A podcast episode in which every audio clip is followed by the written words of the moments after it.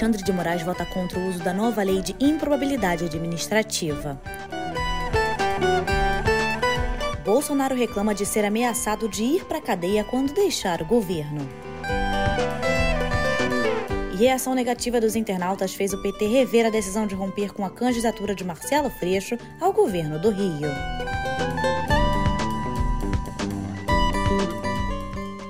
Muito bom dia, boa tarde ou boa noite para você que está me ouvindo agora. Eu sou Thay Oliveira e hoje eu vou te contar as principais notícias do dia. Então vem comigo, pega o seu cafezinho, gruda no fone de ouvido ou aumenta o volume da Alexia, porque tá começando mais um episódio de No Pé do Ouvido.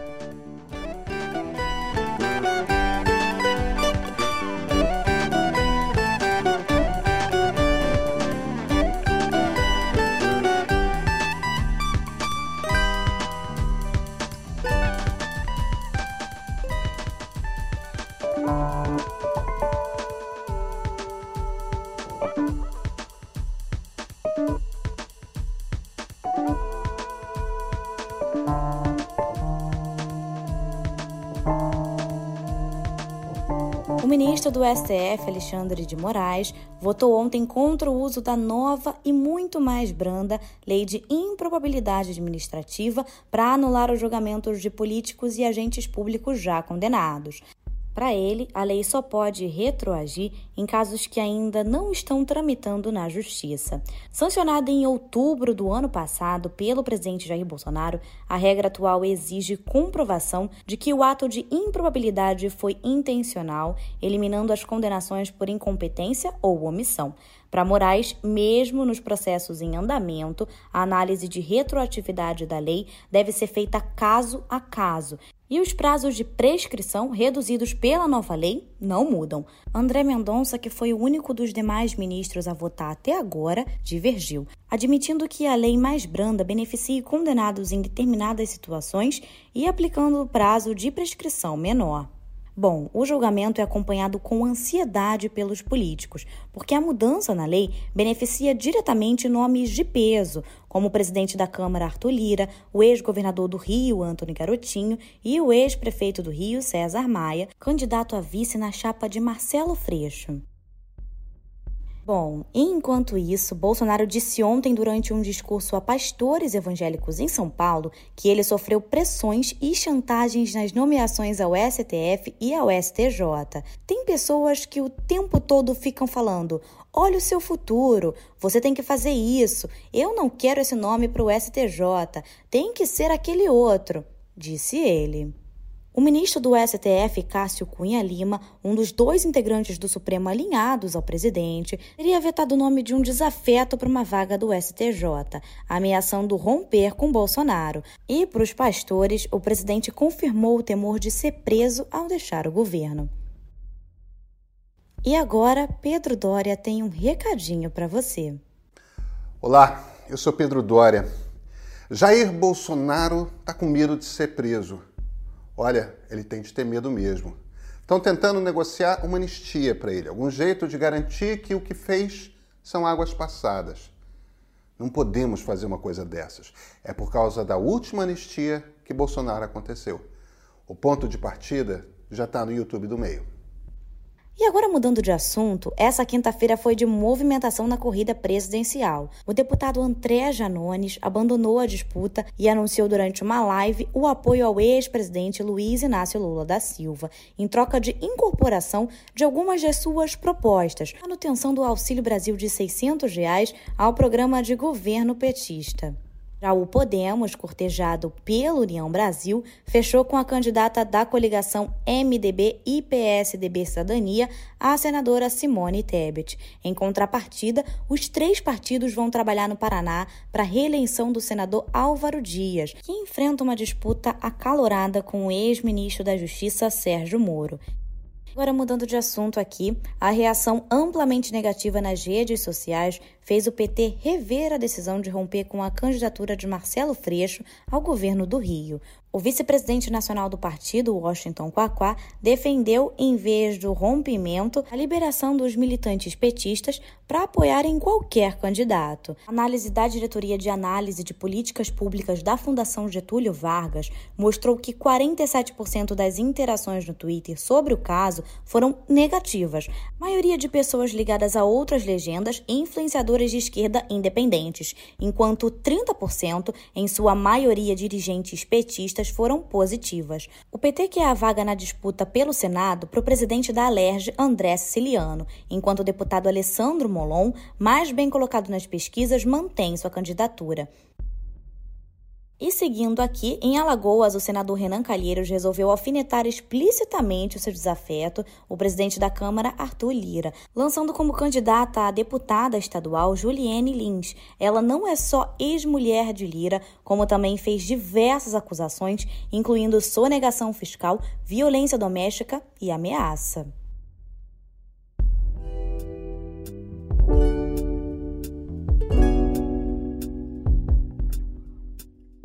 Os fãs de The Sandman, a revista em quadrinhos escrita por Neil Gaiman entre 89 e 96, passaram mais de três décadas pedindo por uma adaptação para o cinema e para a TV. E a boa notícia para o fandom é que a espera acabou hoje. A primeira temporada de The Sandman já está disponível no catálogo da dona Netflix. E olha, a demora não era por falta de interesse dos estúdios não, tá? Mas sim da insistência de Gaiman de ter ingerência sobre a produção, respeitando sua obra. Nos anos 90, ele recusou uma oferta milionária da Warner, dona da DC, cujo selo Vertigo publicou as revistas. A julgar pelo trailer e pelas cenas antecipadas, valeu a pena hein? O próprio Gaiman e parte do elenco explicam em vídeo a complexa jornada do Senhor dos Sonhos, que precisa reconstruir seu reino depois de um século de cativeiro. where anything can happen, where magic is possible and dreams come true. And that's really what Neil has tapped into with The Sandman.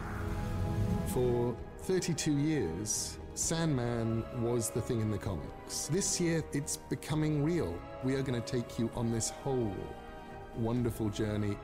It's going to be really special. All of your dreams and all of your nightmares are going to be there.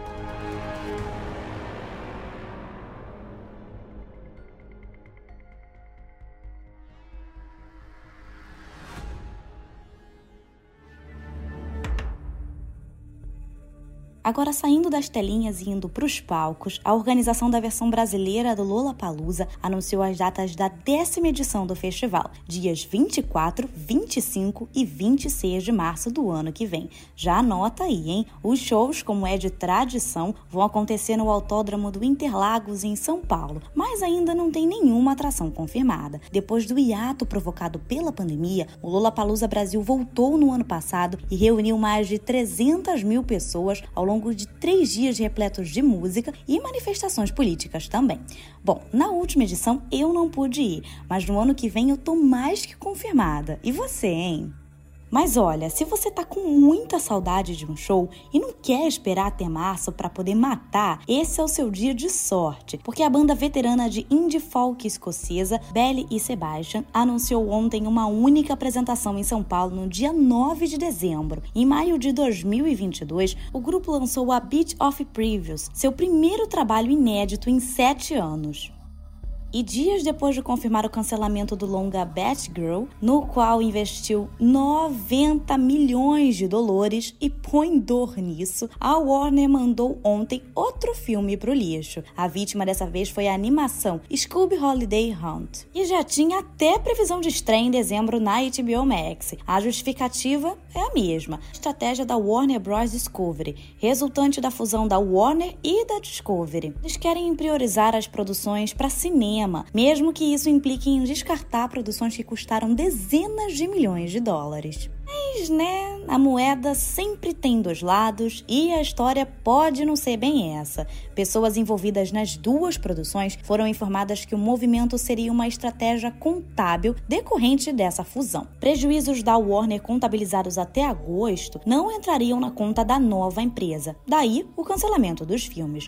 Chegou até ser especulado que Batgirl foi arquivado porque a protagonista, a atriz Leslie Grace, é latina, o que não explicaria a suspensão do desenho do Scooby-Doo. Bom, e a empresa especializada dos Estados Unidos prevê que o CEO da nova companhia, David Zaslav, anuncie em breve o fim da HBO e ainda da Discovery Plus. Os dois gigantes do streaming seriam substituídos por uma única plataforma ainda sem nome. Cerca de 70% dos funcionários da HBO Max seriam demitidos, com o canal de TV HBO assumindo o que restasse da produção. Parte do catálogo exclusivo da HBO Max, incluindo Convenção das Bruxas, já foi retirado da plataforma. Ó, eu sei que esse é um white people problem, mas eu tô bem triste com essa reestruturação bizarra que eles estão fazendo. Porque esses dois streamings são literalmente os meus streamings preferidos da vida. E eu espero do fundo do meu coração que eles não desistam do Brasil e que, se for para acontecer logo essa fusão, que aconteça logo e deixe o nosso catálogo em paz.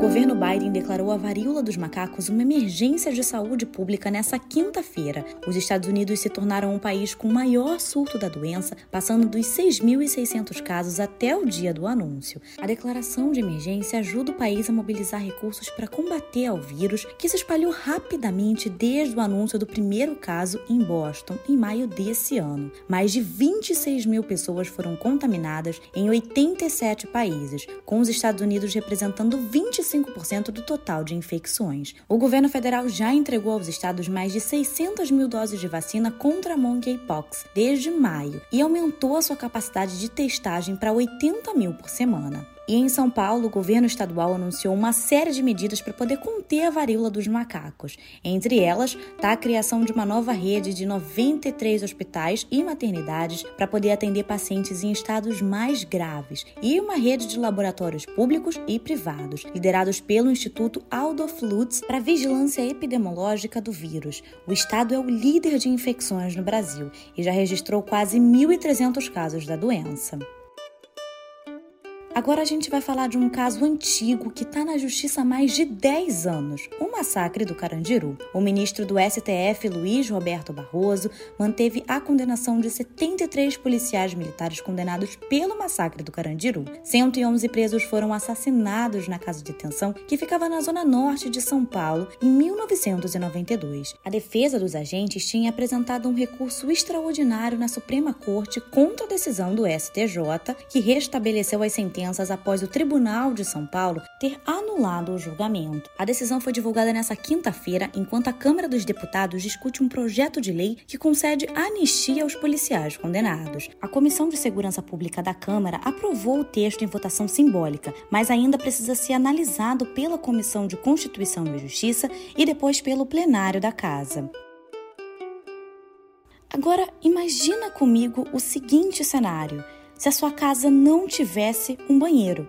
Pois é, o cômodo onde a gente faz as nossas necessidades, onde a gente pratica a nossa higiene. Mas você sabe que mais de um milhão e meio de brasileiros simplesmente não tem banheiro em casa? E esse é um dado do IBGE. E a fim de mudar essa realidade, os conselhos de arquitetura do Distrito Federal e do Rio Grande do Sul se juntaram para criar o programa Nenhuma Casa Sem Banheiro, que conta com investimentos que passam dos 500 mil reais, para ajudar nos projetos de construção que levam vaso sanitário, pia e chuveiro para moradores de habitação habitações com estruturas precárias, os conselhos conseguiram outros 500 mil de apoio da campanha do desenvolvimento habitacional do Distrito Federal e outros 1 milhão e 700 reais do governo do Rio Grande do Sul. O estado gaúcho possui dois municípios entre os piores do ranking de saneamento realizado pelo Instituto Trata. Segundo o Datafolha, 82% das moradias brasileiras são irregulares por falta de contratação especializada como arquitetos e engenheiros.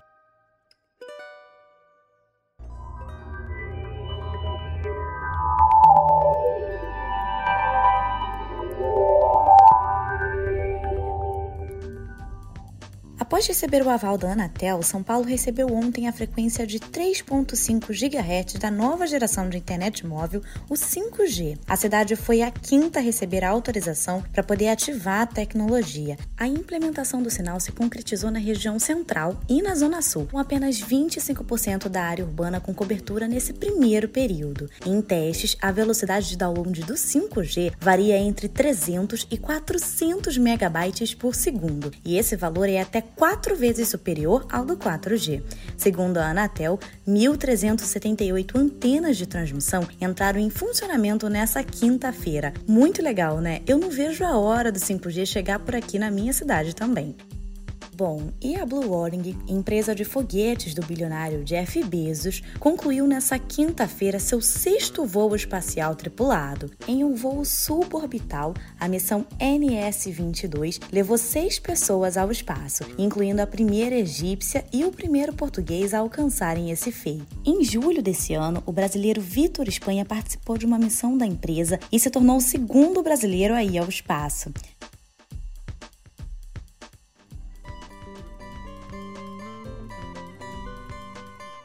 E por hoje é só, pessoal. Mais uma vez foi um prazer te contar as principais notícias do dia. Até a semana que vem e tchau, tchau!